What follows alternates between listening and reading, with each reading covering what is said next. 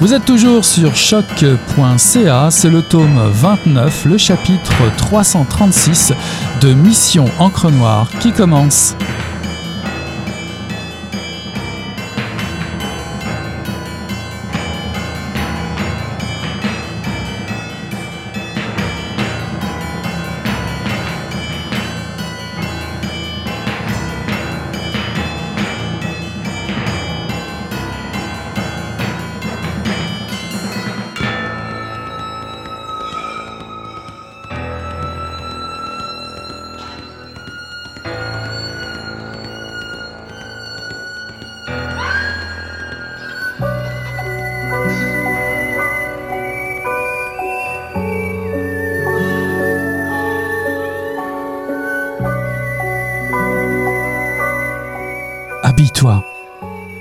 Sentais ton excitation dans les mouvements saccadés de tes gestes. Je me suis laissé convaincre. Ça faisait tellement longtemps que je ne t'avais pas senti aussi vivant. Dépêche-toi, dépêche-toi, vite C'était plus un ordre qu'une demande. Je me suis habillé en vitesse. On est sorti. De la neige tombait doucement du ciel. Ça contrastait avec ton empressement. Heureusement qu'il ne faisait pas trop froid. On s'est mis à courir, on en avait pour une bonne trentaine de minutes. Ce n'était pas la première fois qu'on traversait l'île d'ouest en est à la course. Tu battais le chemin devant moi, loin, loin derrière, à bout de souffle.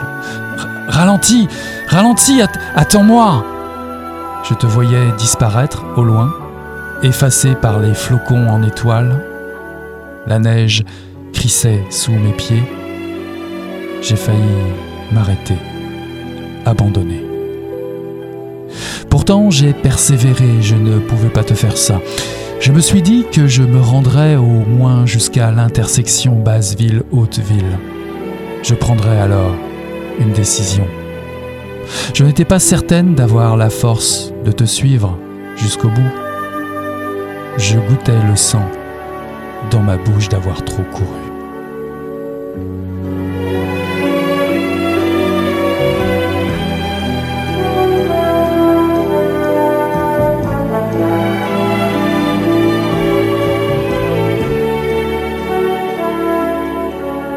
Bonsoir à toutes, bonsoir à tous. Ceci est un extrait du Lièvre d'Amérique de Mireille Gagné, paru en 2020 aux éditions La Peuplade. Tout commence par une magnifique illustration de Stéphane Poirier en couverture de ce premier roman. Puis, il y a une première citation en exergue de Félix-Antoine Savard qui parle de l'occupation du désir. Puis une seconde de Rosaire Gagné qui fleure bon la langue sauvageonne, le bon sang campagnard, le retour aux sources. Car voilà, Diane vient de subir une intervention. L'équipe médicale génomixte est venue chez elle. Très vite, son esprit virevolte. Il y a moins d'espace dans sa tête. Ses os lui semblent plus fermes. Diane ne peut rester tranquille. Plus maintenant. L'employé modèle ne ressentira plus la fatigue, elle travaille 7 jours sur 7, le gym, le repas est avalé à la va-vite. L'imperfection sera exclue de sa vie. Or, saviez-vous que le lièvre d'Amérique, petit mammifère qui pullule au Canada et au Québec, possède un cœur volumineux qui lui permet de courir plus longtemps et plus rapidement? Il a la capacité de changer son pelage deux fois par an. Même si l'opération a réussi pour Diane, elle devient anxieuse et fait des cauchemars. Elle sursaute, regarde son cadran, elle perd le sommeil. Elle remarque une dizaine de cheveux roux dans sa chevelure. Roman mutant, fable animalière néolibérale, Mireille Gagné signe ici une magnifique histoire porteuse d'espoir et de renaissance. Je reçois l'autrice pour en parler ce soir à Mission Encre Noire. Bonsoir Mireille Gagné. Bonsoir. Le Lièvre d'Amérique est votre premier roman. Nous avions présenté ici même le syndrome de Takotsubo en 2018 où déjà l'animalité s'immisçait dans votre poésie, dans votre écriture. En reprenant les citations qui ouvrent ce roman, celui du Lièvre d'Amérique, lorsque Félix-Antoine Savard parle de l'occupation du désir et Rosaire Gagné de Retour aux sources, a-t-on déjà les deux bornes qui délimitent l'intrigue de votre histoire? Oui, vraiment, franchement, euh, je pense que cette histoire-là a été créée beaucoup dans, euh, euh, comme on a parlé d'animalité, aussi de, de la nature, qui est très important. Donc, à travers à travers tout le roman, à chaque fois que la, la, température change, à chaque fois que la nature euh, est plus importante ou se un peu plus oppressante, euh, il y a vraiment une corrélation à faire avec l'état d'âme de, de, Diane, le personnage principal. Euh, puis pour la, la station un peu plus sur le désir, en fait, c'est jusqu'à quand l'homme peut continuer comme ça à se à opérer un changement intérieur de vers la machine, en fait? Est-ce qu'on est devenu des nous-mêmes à force de vouloir travailler, de d'entrer, de, se faire presser le citron au travail, d'enlever toutes les émotions, de, de, de, se laisser surprendre par l'effervescence et le brouhaha euh, du workolisme. Donc c'est un peu ça. Les deux citations mettaient vraiment en exergue euh, cette idée de reprendre conscience, de se réapproprier la nature et de se réapproprier euh, notre relation avec le travail aussi. Mhm. Juste par curiosité, comme ça, y a-t-il un lien familial qui vous, qui vous relie à Rosaire Gagné? Mais oui, c'est mon père, c'est mon père qui est décédé euh, il y a environ 10 ans. D'ailleurs, on parlait du syndrome de Takotsubo. Une nouvelle euh, dans le syndrome de Takotsubo, euh, n'est pas une parole hermétique notamment euh, parler euh, de, du lien que mon père entretenait avec la nature, cette langue qui, à mon avis, je, je n'ai pas apprise à posséder avec le temps. Là, c'est quelque chose que j'ai, j'ai pas réussi à apprendre. Euh, euh, peut-être j'étais trop loin de la nature, mais que mon père, lui, savait très bien maîtriser. Mhm. en parlant de la langue, on y reviendra un petit peu plus tard, car ça joue un, un rôle très important aussi dans votre dans votre roman. Pourquoi ce titre? Pourquoi vous êtes-vous intéressé à, à cet animal en particulier le lièvre d'Amérique? En fait, c'est vraiment euh, un, curieux hasard qui m'a amené euh, à, me pencher sur le lièvre d'Amérique. Je faisais des recherches sur le workolisme, donc euh, puis je suis tombée par hasard sur la liste des dix animaux qui dorment le moins sur Terre. C'est vraiment là que j'ai eu l'idée de mon de mon lièvre. Donc il y avait la girafe étonnamment. La girafe est un des animaux qui dort qui dort le moins. puis il y avait le lièvre. Puis je trouvais ça intéressant parce que à l'île aux l'endroit où se déroule mon, mon roman, il y avait des lièvres il y a quelques années, peut-être une quinzaine d'années, euh, mais euh, la population a été complètement décimée là, par la chasse et par certains parasites, qu'on m'a dit. Donc, je trouvais encore plus intéressant que dans cette île-là, il n'y a plus de lièvres. Donc, ça faisait un très beau parallèle avec l'existence humaine. Est-ce que l'humain va persister encore dans un monde comme ça euh, euh s'il continue ainsi? Là? Ah, sans révéler de punch, c'est en entendant ça, ça, donne une autre résonance encore à la fin de votre roman. Finalement, on pourrait, hein? on pourrait exploiter d'autres pistes comme ça. En, en tout cas, le, le, lièvre dans le lièvre d'Amérique, il y a plusieurs parties hein, dans, dans, ce livre. Il y a des passages informatifs sur la sur la vie du lièvre qui se placent littéralement en, en exergue de, de, de l'intrigue principale, si je peux euh, l'appeler comme ça, le fil du récit qu'on que vous dévoilez ensuite, et, un épilogue surprenant. Euh, vous nous faites découvrir euh, une légende algonquienne, celle de Nana Bozo. Comment, comment s'est mis en place cette, bah, pièce montée? On a vraiment cette impression-là. Ça, ça, a dû être euh, assez particulier, non De mettre toutes ces, toutes ces parties du récit ensemble? C'est exactement comment ça s'est passé. En fait, j'ai commencé à écrire, dans le fond, la première partie d'un coup, vraiment, quand elle vient de subir l'opération. Peut-être dans, ma tête, j'écrivais une, une nouvelle. Donc, j'avais trouvé de A à Z euh, cette histoire. Puis après coup, je me suis dit, ah, ça pourrait être intéressant de euh, d'aller un petit peu plus loin dans le personnage puis de pousser. Donc, j'ai j'ai travaillé les parties du passé de Diane lorsqu'elle est à l'île aux grues avec Eugène. Euh, puis après ça, j'ai écrit, j'ai écrit dans le fond les deux parties complètement séparées. Euh, de A à Z. Après ça, je les ai intercalées les unes après les autres. Euh, puis après, j'ai bon, je me suis dit, j'ai quand même une grande, j'ai une novella. Tu sais, j'ai pas, j'ai pas un roman encore. Puis il y avait encore, euh, j'avais l'impression que je pouvais encore tirer davantage de cette histoire-là. Donc, je suis allée chercher vraiment euh, je trouvais qu'il manquait le bord du précipice dans l'histoire, c'est-à-dire qu'est-ce qui a vraiment poussé Diane à subir cette opération mystérieuse dont je parle dans le roman. Mhm. Donc, je l'ai vraiment poussé au maximum. Dans le fond, j'ai montré quelques jours avant qu'elle décide de subir l'opération comment elle se sentait vraiment. J'ai intercalé les parties. Puis à la fin, je suis vraiment, je me suis vraiment amusée là, dans les parties animalières. Donc, je suis allée vraiment rechercher plein de caractéristiques chez le lièvre. Puis j'ai essayé de les tisser bien serrés au début de chaque chacune des parties, parce que chacune des parties raconte peut-être une facette du lièvre d'Amérique. Donc, j'essaie de tisser ça comme ça à travers à travers le récit. Puis, je me suis vraiment amusée dans cette partie-là. Je le cacherai pas. Là, j'ai regardé j'ai des, des, heures et des heures de vidéos sur YouTube. on met tellement des choses incroyables sur YouTube, là, mais il y a beaucoup de, beaucoup de gens qui mettent leur, leur qui mettent leurs vidéos de chasse. En fait, donc, euh, je regardais des vidéos de chasse au collet du lièvre, euh, comment comment ils ramassent le lièvre dans la neige, comment ils posent des collets, euh, comment l'aigle chasse aussi. J'ai regardé beaucoup de, des heures et des heures. Sincèrement, là, toute ma famille me voyait toujours en train d'écouter des des vidéos étranges de lièvres, mais euh, c'est comme ça que j'en ai vraiment appris euh, beaucoup sur le comportement animalier. Puis je suis vraiment allée chercher des éléments particuliers pour chacun des romans. La reproduction, ça avait un sens précis. La fuite, ça avait un sens très précis. Euh, puis ça s'est terminé vraiment par la par la légende algonquienne. J'avais terminé le roman en fait. puis je me disais, il me semble qu'il manque une pièce de puzzle. C'était une partie quand même assez difficile. J'ai cherché pendant des semaines et des semaines à trouver une, finale à ce, à ce roman-là. Je savais qu'il me manquait quelque chose, mais je ne savais pas quoi. Puis par hasard, je suis tombée euh, sur Internet, vraiment sur une, une, histoire que racontait Alanis Obansawim à CBC en 1970, 77, 70 en tout cas. Euh, puis j'ai écouté ça, puis je me suis dit, mais quelles étaient les chances qu'elle utilise les mêmes symboles que moi dans mon histoire? Puis j'ai hésité, je me disais, est-ce que je peux, est-ce que je la mets, je la mets pas, puis à la fin, je l'ai mis, j'ai dit, c'est tellement, c'est tellement intéressant, puis je trouve que ça, ça rajoute une certaine profondeur à l'histoire. On utilisait les mêmes symboles de l'aigle, de l'île, euh, de, de, la nature, du vent, de l'eau, évidemment de l'homme qui se transforme en lièvre aussi.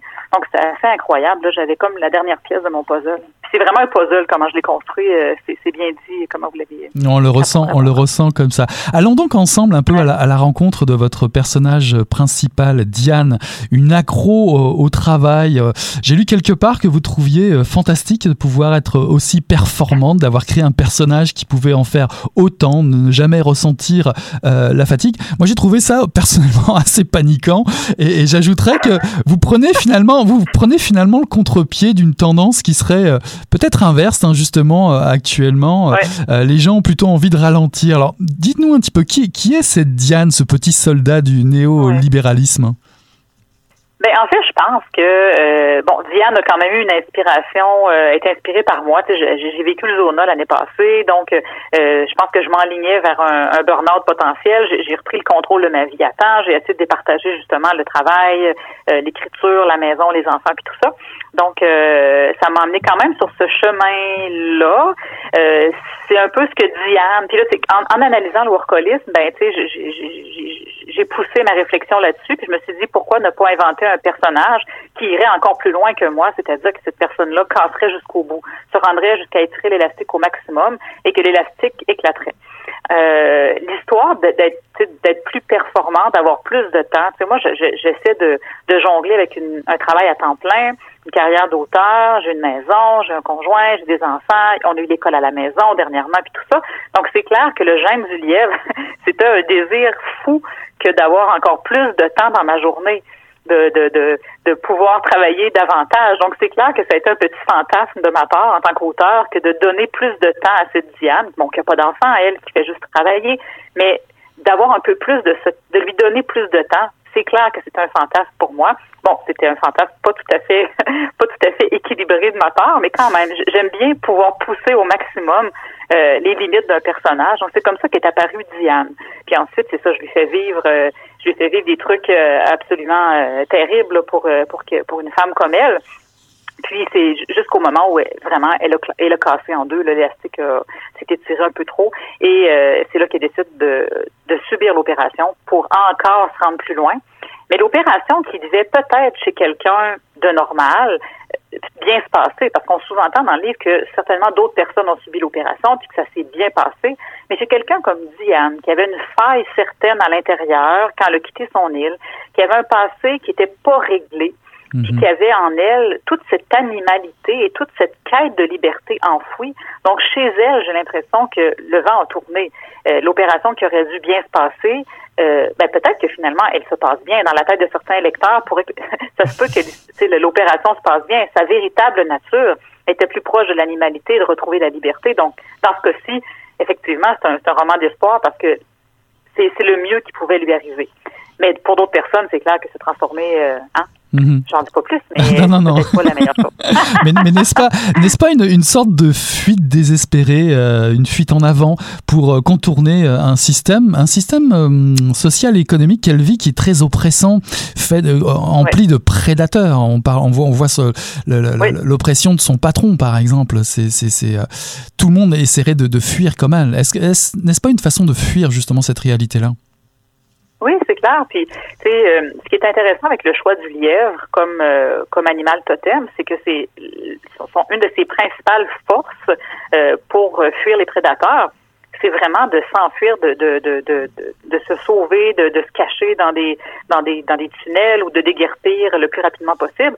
Donc, euh, je trouvais intéressant de confronter Diane, un personnage masculin, euh, dans le fond, qui, qui, qui, qui abusait d'elle.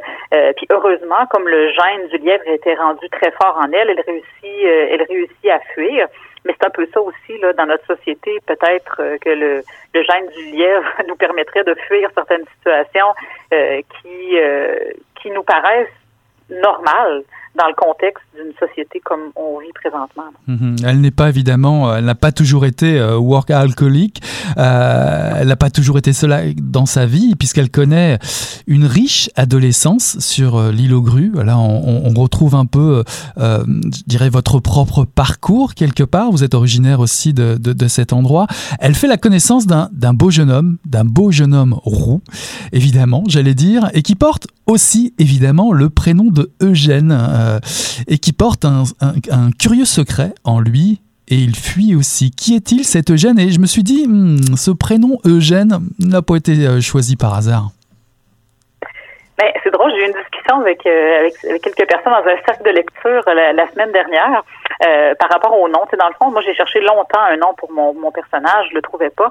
Puis j'ai un oncle qui s'appelle Eugène, Eugène Gagné. Puis euh, je, suis allée le rencontrer, puis on a discuté un peu. Il m'a raconté euh, quelques histoires. Euh, normalement, son ben, mon arrière-grand-père qui avait déjà été qui, qui, était déjà resté pris entre l'île aux grues et l'île aux oies quand la marée était montée, puis il avait attendu sur une voiture, puis tout ça. Donc, il m'avait vraiment euh, redonné certaines idées pour euh, euh, puiser dans le réel là, par rapport à mon euh, à, à, mon histoire.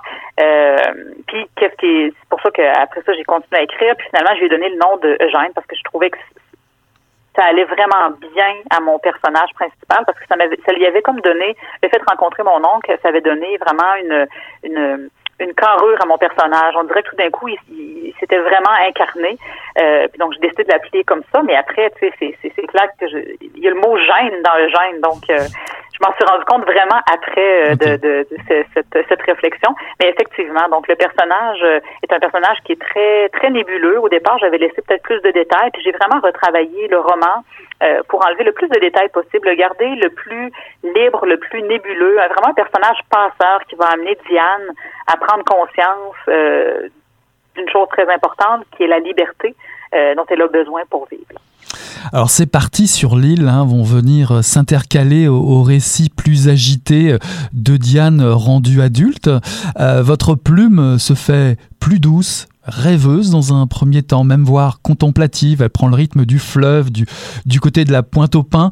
L'île est, est, comme un, un sanctuaire, d'ailleurs vous le dites dans, dans le livre, un, un, refuge pour les animaux en voie de disparition. Je me suis demandé, est-ce la même chose pour les humains? Est-ce votre propre ressenti? C'est cette île un sanctuaire pour les humains? je pense que oui, franchement. Ben, c'est mon sanctuaire pour moi, en fait. Euh, tu sais, quand je sens que la vie va trop vite, retourner à l'île, euh, c'est vraiment un endroit qui est plein de ressourcements pour moi. Ça me rappelle mon père, c'est ma famille, c'est mes racines. J'ai encore de la famille qui habite là-bas. Donc, euh, puis, puis juste d'être euh, d'être aux prises avec la marée, de devoir attendre que la marée soit haute pour pouvoir traverser, c'est comme un, vase clos en fait qui nous permet de nous retrouver vraiment avec nous-mêmes. C'est des moments extraordinaires que j'ai passés dans mon passé euh, euh avec ma famille.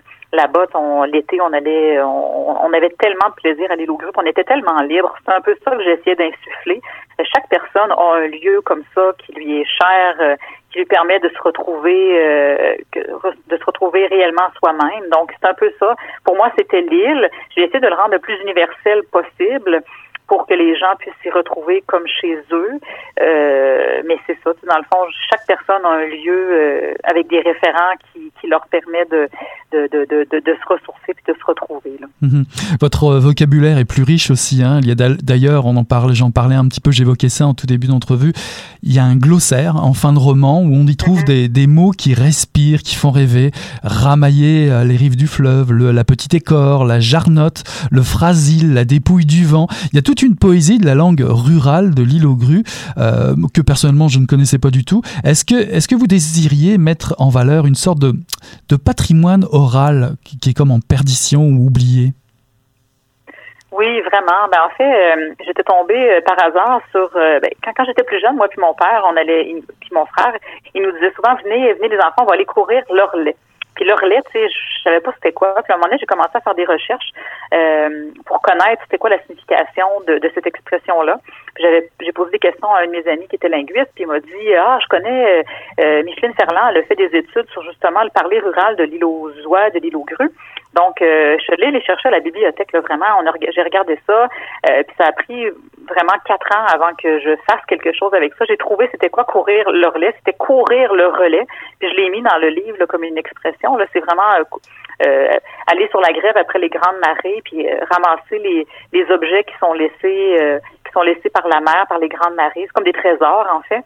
Puis chacune de ces expressions-là est vraiment tirée d'une enquête, euh, euh, d'une enquête linguistique qui a été faite, là, euh, qui a été réalisée par des, par la, plupart des, des gens sont décédés. Là, de, ça, ça s'est fait dans les années 70, 80, fin, fin 70, début 80, je pense. donc toutes ces expressions-là sont tellement riches.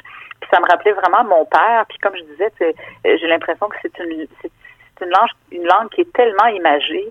Euh, le ciel est pommelé, euh, courir le relais, euh, la petite écart. C'est vraiment des expressions qui sont typiques aux gens de l'île, qui se sont perdues un peu avec le temps. Je pense qu'il n'y a plus grand monde qui dit ces expressions-là présentement.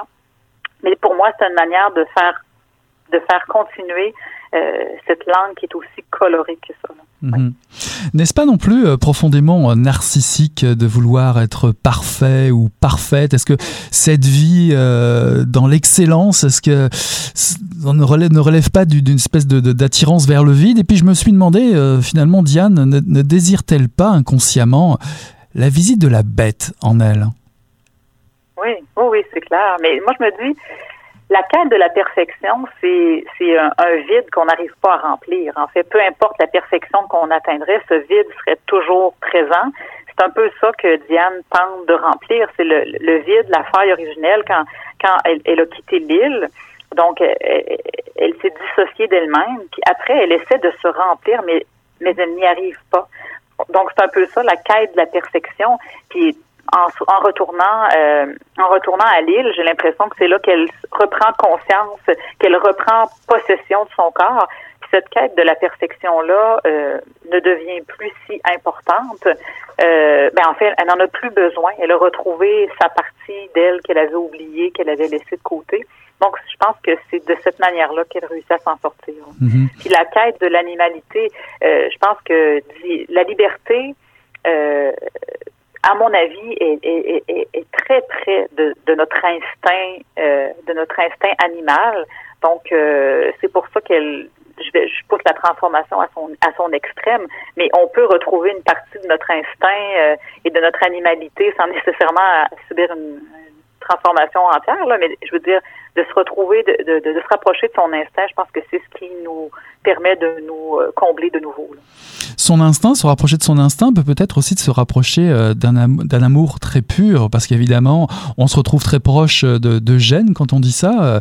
Euh, Gênes représente comme un désir viscéral, brutal hein, même, qui est lié aux éléments, à l'île, et puis à un certain événement que tout le monde découvrira à, la, à la, lecture.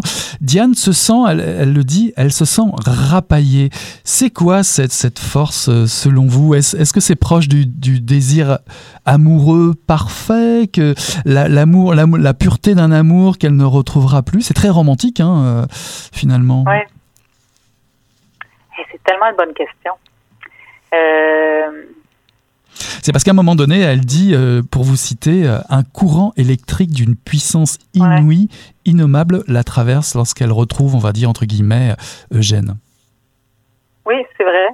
peut-être que c'était, ben c'est peut-être aussi le moment où elle s'est, euh, où qu'elle s'est vraiment dissociée et le fait de se réapproprier Eugène fait en sorte que c'est la clé, en fait, qu'elle retrouve sa, sa, son, sa partie qui est oubliée, sa part qui est oubliée.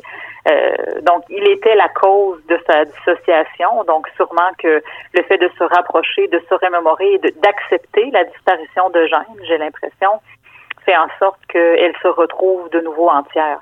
Mais c'est une très bonne question. Hein. J'avais jamais pensé à ça. Mais en fait, ce que ça sous-entend, c'est que est-ce qu'on peut être euh, entier seul ou je me pose moi-même la question. C'est une très bonne question auquel je n'ai pas de réponse. en tout cas, on le, voit, on le voit bien dans, dans votre texte qui, prend beaucoup d'ampleur. Hein. Dès qu'on arrive à l'île aux, grues, il y a une la langue est plus poétique, plus concise, avec un, souci du, du, détail. Lectrice, lecteur, je vous préviens, on respire, on hume les parfums, les odeurs euh, lorsque vous nous guidez vers, vers l'île. Est-ce que c'est aussi une façon, euh, pour finir, euh, de dire qu'un, que chacun et chacune doit trouver un, endroit, cet endroit empli d'émotions aussi fortes que celle de Diane, que même si à travers son histoire, les demeures changent, on bouge. Euh, bah, c'est ce qui fait aussi euh, notre identité. Selon vous, ce serait quoi cet endroit pour Diane? L'enfance, l'attachement, l'adolescence, l'attachement au territoire, son identité profonde, ce serait quoi? Je pense que c'est les marées. C'est vraiment le fait d'être ancré sur une île et de sentir les marées qui sont plus fortes qu'elle, qui sont plus fortes que tout, dans le fond. C'est la nature qui prend une plus grande force et de retrouver sa place aussi dans la chaîne euh, sur la planète. Euh, c'est vraiment de c'est ça, je pense c'est de retrouver son équilibre et de retrouver sa place. C'est ce qui est important chez Diane. Je pense que c'est important pour tout le monde euh, de sortir de cette effervescence là dans, le tourbillon dans lequel on est plongé quotidiennement. Euh, je dois faire ça, je dois faire ça, j'ai encore mieux. Faut, le nombre de tâches à faire, le nombre de sollicitations euh, qu'on nous fait chaque jour, les notifications, les courriels, les manières de recevoir des, des appels de toutes les de toutes les provenances, euh, Teams, Zoom, Messenger, FaceTime, on les a par téléphone fixe, cellulaire. Cette manière-là de sortir, euh, de se rapprocher de la nature, de mettre les mains dans la terre, de, de s'ancrer, dans, de, de, de, mettre les racines profondément dans le sol, je pense que c'est ce qui permet de, de de, rester en santé, santé mentale, santé physique au total. Je pense que c'est un peu ce que j'essayais de faire avec avec Diane. On a tous un endroit qui nous permet de retrouver le calme, de retrouver le neutre en fait. Puis je pense que c'est un peu ça, c'est prendre conscience que ce, ce, lieu existe. Il peut être dans notre tête simplement. C'est moi souvent quand je j'ai besoin d'un moment de, de, plénitude ou un moment de calme, je vais seulement m'imaginer à l'île, à un endroit très précis. C'est l'endroit où il y a un aigle, puis une bataille, à un certain moment euh, où l'aigle, euh, dans, dans le roman, là, c'est vraiment ça, c'est mon endroit à l'île aux grues où je me sens, où je manque, puis euh, que, que tout s'arrête autour. Je pense que chaque personne doit retrouver ce lieu-là et se le ramener régulièrement en soi pour justement retrouver le, le neutre de la vie. Je sais pas si on peut appeler ça comme ça, là, mais pour justement pas perdre la tête et vouloir se transformer en lièvre quand même. Hein, ça devrait en tout cas, pour euh, découvrir euh, ce lieu, euh, cet endroit en soi, il ne reste plus, chères auditrices et auditeurs, qu'à courir après ce Lipus americanus et de vous soumettre à l'épreuve du Nordais et des courants forts de l'archipel de l'île aux grues dans ce formidable premier roman, Le Lièvre d'Amérique de Mireille Gagné, paru en 2020 aux éditions La Peuplade. Merci beaucoup Mireille Gagné d'être venue nous rendre visite à Mission Encre Noire.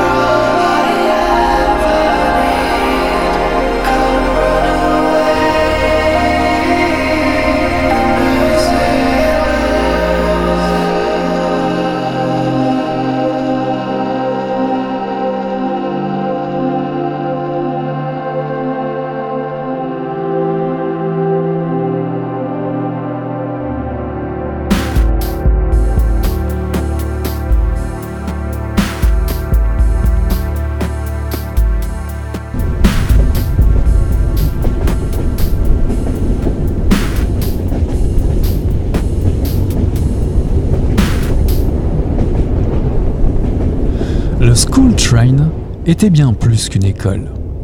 On y donnait des cours du soir aux adultes, lecture, écriture, calcul et institutions démocratiques canadiennes à l'intention des immigrants. Des soins médicaux et séances de vaccination. Un médecin venait deux fois l'an. Des soirées de bingo, des soirées de radio, surtout pendant la guerre. On y accueillait les hobos avec des repas chauds pendant la Grande Dépression, les élèves dans les lits improvisés pendant les nuits de blizzard et l'intégralité de la petite communauté esselée à la grande fête de Noël. Gladys a maintes fois raconté le plaisir qu'il prenait à fabriquer les décorations et garnir l'arbre avec les enfants du School Train. Un plaisir qui s'amenuisait d'arrêt en arrêt pour s'épuiser complètement quand il leur fallait organiser leur propre Noël familial à Chaplot. Après chaque arrêt, racontait-elle en riant, ils jetaient l'arbre et les décorations par les fenêtres pour tout recommencer à l'arrêt suivant. La vie dans le school train était faite de ses plaisirs et de ses labeurs. Gladys on a gardé un goût prégnant pour le ballottement du train, le temps qui n'a pas de durée, les arbres, les lacs, les rivières qui défilent lentement, et cette fraîche odeur de résine qui l'accueillait à sa descente de train dans l'un ou l'autre de ces hameaux forestiers qui s'entêtent à mener une existence incertaine et où elle retrouvait un enfant de la forêt devenu aussi vieux qu'elle.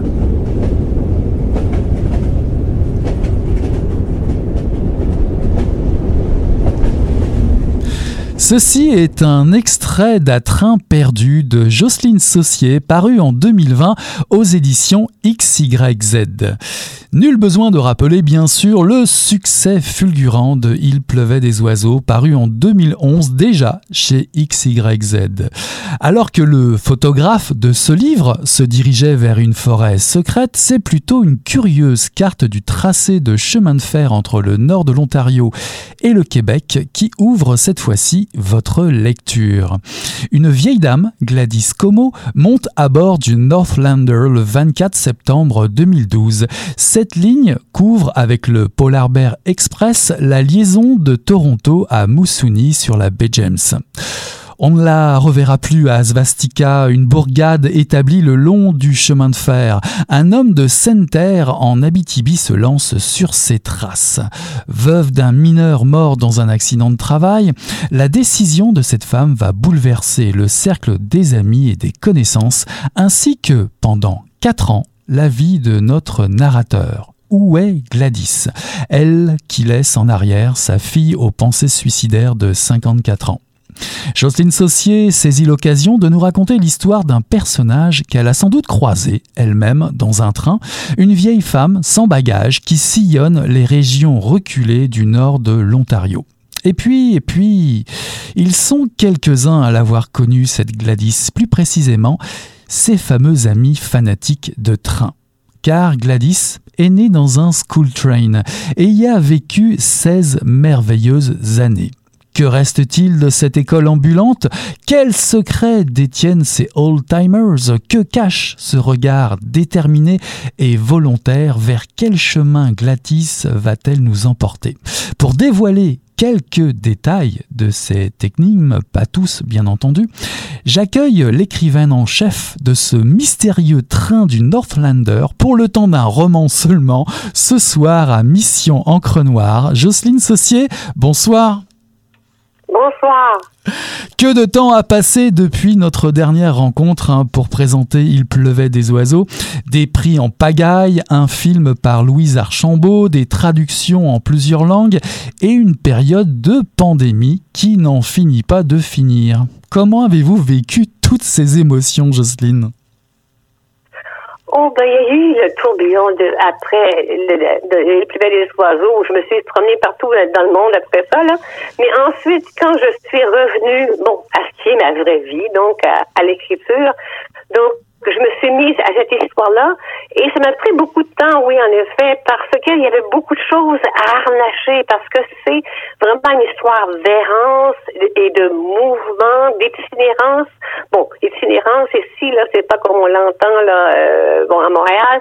Itinérance, c'est vraiment dans le sens de errant, comme les hobos du temps de la, Grande Dépression, là, des gens qui vont d'un lieu à l'autre. Et c'est très typique, ça, du nord, euh, du Québec, nord de Canada, là, euh, les, gens, ils viennent tous d'ailleurs et ils, gardent toujours l'ailleurs en tête. Donc, ils ont le mouvement dans, ils ont l'ailleurs en tête et le mouvement dans les pieds. Donc, l'errance, on bouge beaucoup dans le nord. Alors vous nous revenez avec une histoire surprenante située autour de plusieurs lignes de chemin de fer, principalement en Ontario, dans le nord de la province, où se croisent plusieurs services comme le Polar Bear Express, le Northlander, le Canadien qui va vers euh, Vancouver, le Corridor qui va vers Montréal, l'Océan vers Halifax et le Transcontinental vers Seine-Terre en Abitibi. Alors évidemment, Ma question, avez-vous voyagé sur ces euh, liaisons euh, ferroviaires? Et était-ce dans le cadre, si oui, était-ce dans le cadre d'un livre ou bien le sujet est-il venu comme ça par hasard? Ces trajets-là sur les trains les trains de, de l'Ontario et du Québec, je les ai tous faits. Euh, et ça a été à chaque fois une aventure parce que ce sont des trains d'une autre époque. C'est très lent, c'est très long. C'est des voyages de 9 heures, 10 heures, 11 heures. On sait jamais quand on va pouvoir monter parce qu'ils sont toujours en retard. On sait jamais quand on va descendre à cause de ces retards qui sont parfois de 6 heures, 10 heures. De, il faut attendre parfois 10 heures son train là.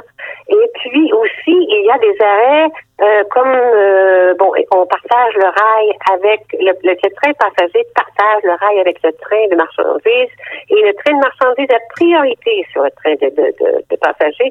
Et si le train de marchandises a un bruit mécanique, on arrête, on, on, on attend derrière pendant une heure, deux heures, trois heures et pendant tout ce temps-là, dans le wagon, parce qu'il y a un seul wagon, les passagers, ben, on n'a pas d'autre choix que de se parler entre eux, d'entre nous. Donc, ça devient comme une rue de village, on se connaît entre nous, et il arrive plein de choses. Donc, c'est très, c'est une expérience humaine de voyager sur ces trains-là. Et je les ai tous faits parce que je voulais refaire les, les, les, le trajet qu'avait fait Gladys pour voir ce qu'elle avait vu, euh, voir les paysages, les îles, les villages, les gens et euh, ça a été une expérience j'ai fait ça plusieurs années. Là. Et chaque fois, j'essayais de, de, voir ce qu'elle avait vu, oui. Bah, c'est un lieu parfait pour une écrivaine, pour quelqu'un qui cherche l'inspiration ou ne la cherche pas du tout. En tout cas, c'est un peu le lieu de rencontre rêvé euh, pour composer un personnage. Avez-vous croisé votre personnage, cette fameuse, on va pas l'appeler Gladys, mais un personnage? Mais d'ailleurs, cette Gladys, vous a-t-elle été inspirée par quelqu'un que vous avez croisé et qui est-elle, cette Gladys? Oui, bien justement, j'étais à écrire et pleuvait les oiseaux. Je voulais aller à Toronto pour voir le lieu où se fait. Bon, j'avais du repérage à faire pour éclairer les oiseaux. Et j'ai pris le, train qui fait Cochrane-Toronto, qui, dure 9 h 11 h Et euh, de mon siège, je voyais une vieille dame assise seule à son siège avec sa pile de magazines et sa glacière avec ses sandwichs. Et pendant toutes ces heures-là, elle, je crois qu'elle ne s'est même pas levée de son siège pour aller aux toilettes.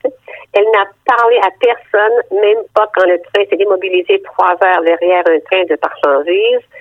Et moi, je la regardais, je me demandais, mais qu'est-ce qui la tient immobile à son siège? Qu'est-ce, est-ce où va-t-elle? Est-ce qu'elle connaît sa destination? Est-ce qu'elle est menacée? Est-ce qu'elle est en fuite? Alors, j'ai su que j'avais, bon, le personnage de mon roman, je savais que je me...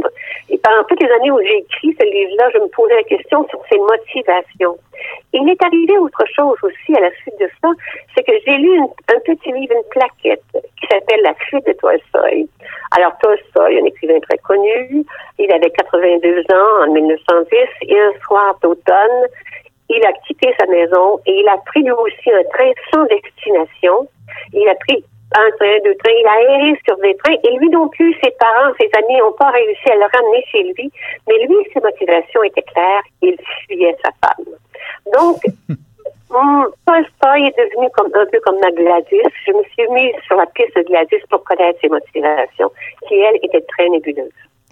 Je me suis demandé, en découvrant votre personnage, ben oui, Gladys entre bien dans la galerie de vos personnages favoris, les, euh, les personnages sauciériens, j'ai envie de les appeler comme ça, hein, euh, euh, n'est-ce pas? Tout comme ceux et celles de votre roman précédent, Il pleuvait des oiseaux. C'est une sorte de non-conformiste, en quelque sorte? Vous affectionnez hein, ce type de personnage?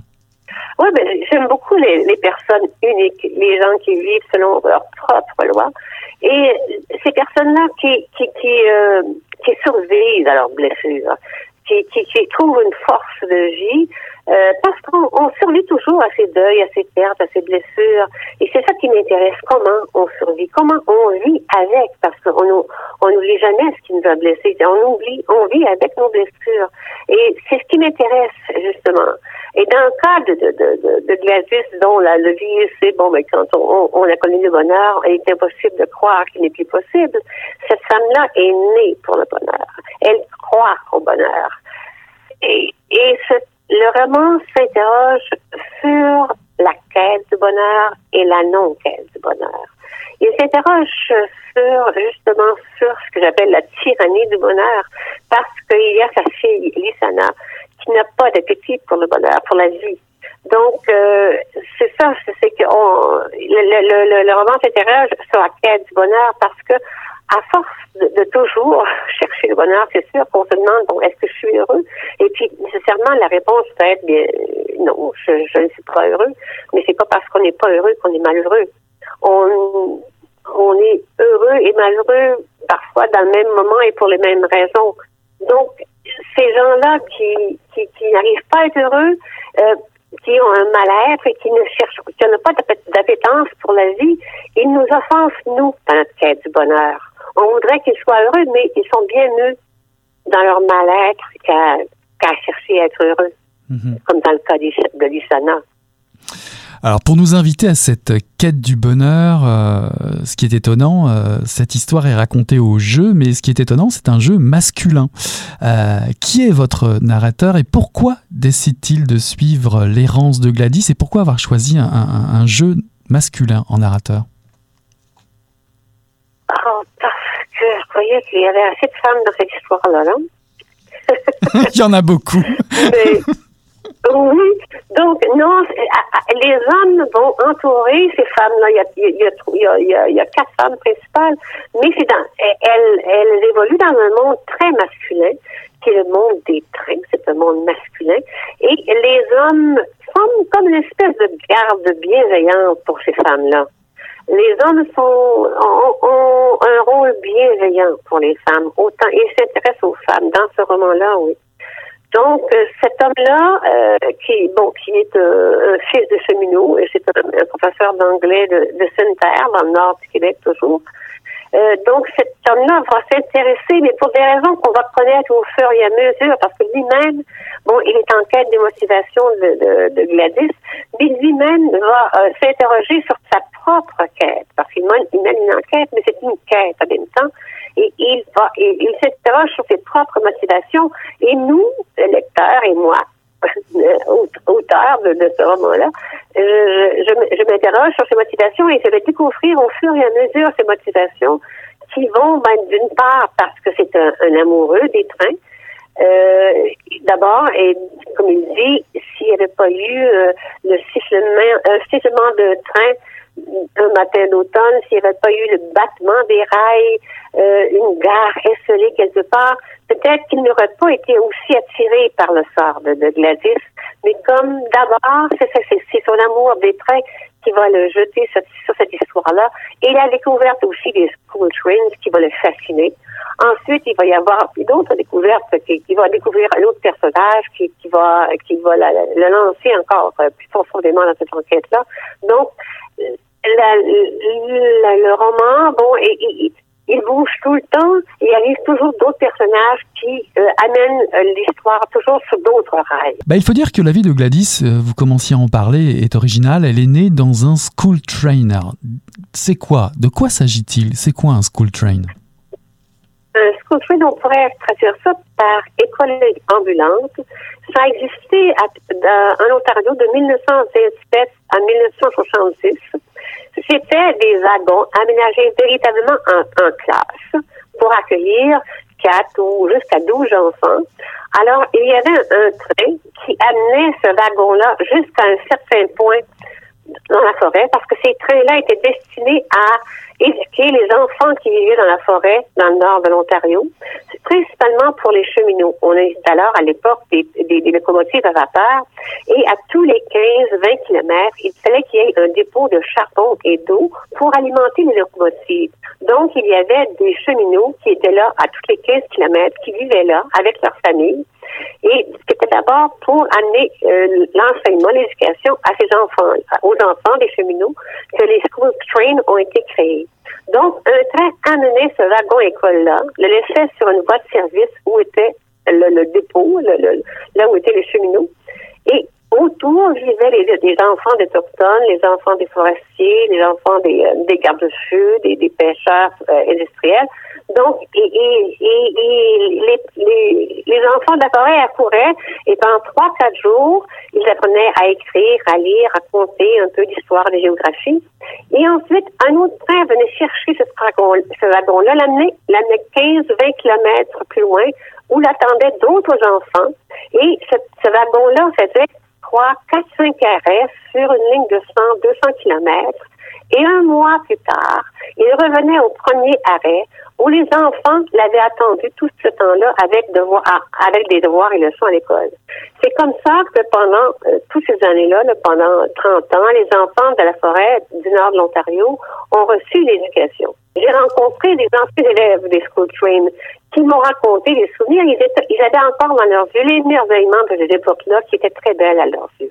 Et il y a toutes sortes d'enfants, parce que vous parlez des enfants de la forêt, euh, c'est très large. Il y avait autant des autochtones, des, des, des enfants, euh, des, des, personnes qui vivaient le long de, de, du chemin de fer, euh, toute une, police, une population euh, bigarrée, différente, qui, qui s'accueillait dans les, dans les school trains. évidemment, pour une écrivaine, autant de récits se sont créés. Euh, euh, on oublie que ce pays s'est créé avec le chemin de fer dans, sa version industrialisée. Trouvez-vous qu'on a, on a laissé tomber euh, à la fois ces histoires et cette population aujourd'hui? Oh, Maintenant, les school n'ont plus aucune utilité. Euh, donc, ils sont disparus d'eux-mêmes, là. Mais euh, il n'y a aucun souvenir de ces, de ces school trains-là. Moi, je me suis souvenu beaucoup dans le nord de l'Ontario et j'en parlais à plein de gens, même dans les musées, parce que chaque petite ville de l'Ontario a son musée municipal. J'allais dans les musées, dans les bibliothèques, euh, je suis allée aux archives de l'Université Laurentienne à Sudbury. Et personne ne les connaissait. Et c'est par pur que j'ai rencontré quelqu'un qui m'a amené rencontrer une femme qui était une ancienne élève, qui avait fait ses 10 années de scolarité sur School Train et qui m'a amené à connaître d'autres personnes qui avaient aussi étudié sur les School Train. Mais c'est tout à fait inconnu, de, même des gens de l'Ontario. Mais c'est amusant que vous parliez des musées parce qu'il y a un musée euh, dans votre roman euh, qui est tenu par l'un de, euh, de, vos personnages, Bernie Jaworski, qui est un retraité de l'enseignement et qui s'occupe du fameux musée municipal de Kirkland Lake. Car je ne sais pas s'il existe comme existe des, villes comme Svastika. Vous pourriez nous dire d'où vient ce nom, évidemment, c'est surprenant, mais pas tant que ça. En tout cas, ce musée est particulier parce qu'il honore la mémoire des mineurs. Évidemment, les mines, c'est très important aussi avec le chemin de fer dans le nord de l'Ontario ou le nord du Québec, mais c'est aussi un, symbole fort de l'exploitation des hommes. Et ce musée, euh, vous en vantez les mérites, mais vous le critiquez aussi, cette présence de musée. Oui, mais d'abord, je dois dire que Bernie Jaworski existe vraiment et qu'il a, vraiment écrit ce livre au sujet des, euh, mineurs qui sont morts dans, le, coin de Kirkland Lake, mais il a accepté de jouer un rôle fictif dans mon roman. Et le musée comme tel aussi, bon, le musée de Harry Hawks, qui est un magnat des mines et qui a été assassiné euh, dans, sa, dans, sa, dans son manoir des Bermudes. Mais vraiment, là, euh, moi, quand j'ai visité ce musée-là, j'en avais la nausée parce que je ne comprenais pas qu'on ait érigé un musée euh, à la mémoire de cet homme-là qui, bon, ben, il y a tellement eu de morts dans ces mines. Euh, et c'est un homme très dur. Euh, on m'a raconté que dans les camps de son vivant, quand il, avait ses mines et euh, les mineurs, il y avait des mineurs quand ils savaient qu'il allait visiter la mine, qui se déclaraient malades pour ne pas avoir à le rencontrer. Moi, il était dur. Mhm. Ah, je découvre en fait que le vrai Bernie existe vraiment. ça, résonne parce que finalement, je me suis demandé à, un moment donné dans la lecture si vous, aviez été tenté d'en faire, allez, pas un essai, mais une espèce de, documentaire, mais qui euh, finalement euh, se transforme en espèce de hmm, récit policier. Auriez-vous été tenté, avez-vous été tenté par les deux, euh, ces deux formes de, d'écriture assez différentes hein? je, je, voulais vraiment faire un livre, un roman qui est le ton de l'enquête. Donc, c'est sûr que oui, qu'il y a le ton d'enquête et un peu du polar là-dedans. Il y a une intrigue vraiment qui se tout, tout au long du livre, mais il n'y a pas de, il y a pas de meurtre, il n'y a pas de police, c'est pas une enquête policière. Là. Mais il y avait vraiment ça. Et puis, il y a, je, oui, il y a, je voulais qu'on y croie vraiment à, à cette histoire-là, l'histoire de Gladys. Et, il y a des choses euh, réelles et des choses qui, qui, existent vraiment qui sont mêlées à des choses fictives. Tout est fictif, comme bon, l'histoire de l'Ukrainien, c'est fictif, les jeux que les enfants de la forêt, le tuk-tuk, euh, c'est fictif, c'est sûr.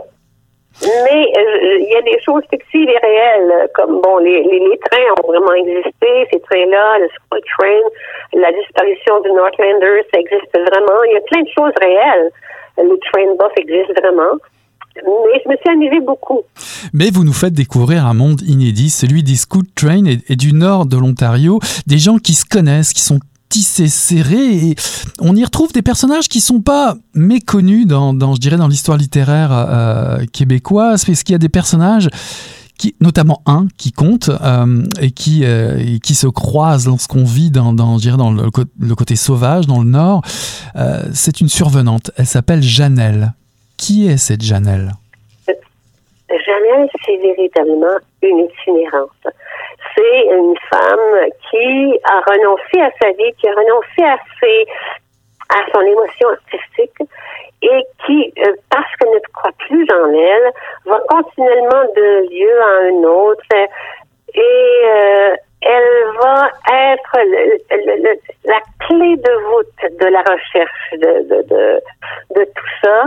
Et euh, c'est vraiment celle qui donne un sens même euh, à, toute la, recherche de, Gladys et qui va qui, qui, qui, qui, est le point de non-retour de, de, de, la, de, la quête du narrateur. j'ai beaucoup de j'ai beaucoup, beaucoup d'amitié, j'ai beaucoup de sympathie pour ce personnage-là, parce qu'elle est libre continuellement, mais elle n'est pas, bon, mais justement, elle n'est pas heureuse, mais elle ça ne la rend pas malheureuse pour autant. Elle ne cherche plus rien. Elle n'attend plus rien. Et il va lui arriver quelque chose où elle trouvera ce qu'elle ne cherche plus. Mhm.